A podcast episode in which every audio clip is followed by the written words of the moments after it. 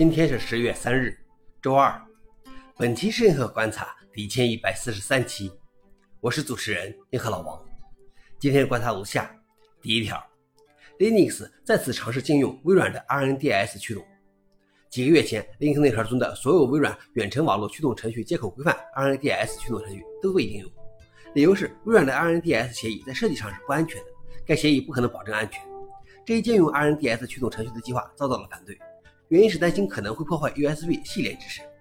RNDS 是建立在 USB 基础上的微软规范，用于在 Windows 上提供虚拟以太网连接。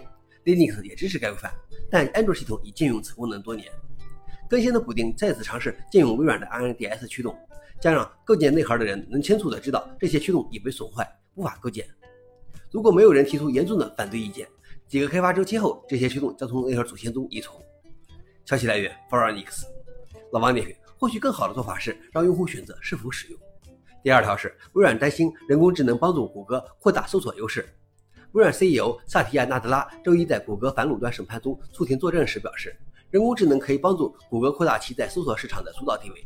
纳德拉对法官说，谷歌可以利用其从搜索中获得的巨额利润，向出版商支付内容的独家代理权，使其搜索人工智能优于竞争对手，从而加速其目前的领先地位。美国司法部希望通过纳德拉和微软其他高管的证词来证明。即使是微软这样的规模和资源的公司，也无法解除谷歌对搜索市场的控制。消息来源：彭博社。老王点评：这是群起而攻之啊！我想微软对这个剧本一点也不陌生。最后一条是，欧洲核子研究中心扩充了超过一亿 B 的存储空间。为了准备新一轮的离子撞击测试，欧洲核子研究中心 CERN 将其用于实验的存储阵列总容量提升到一百多万 TB，即超过一亿 B，其中大部分存储在硬盘上。这个瑞士日内瓦附近的环形粒子对撞机将运行数年，产生超过六百 PB 的数据。这些数据必须经过处理后才能长期存储在磁带上。与2010年最初的18 PB 存储系统相比，它已经增长了56倍。从2020年到今天，该系统容量已经翻了一番多。该系统运行在私人开发的开源平台 EOS 上。此外，私人不仅仅提升了存储容量，其联合数据存储的读取速度首次突破了1 TB 每秒的门槛。消息来源：Register。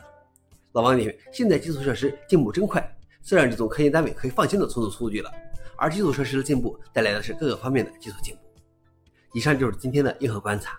想了解视频的详情，请访问随后链接。谢谢大家，我们明天见。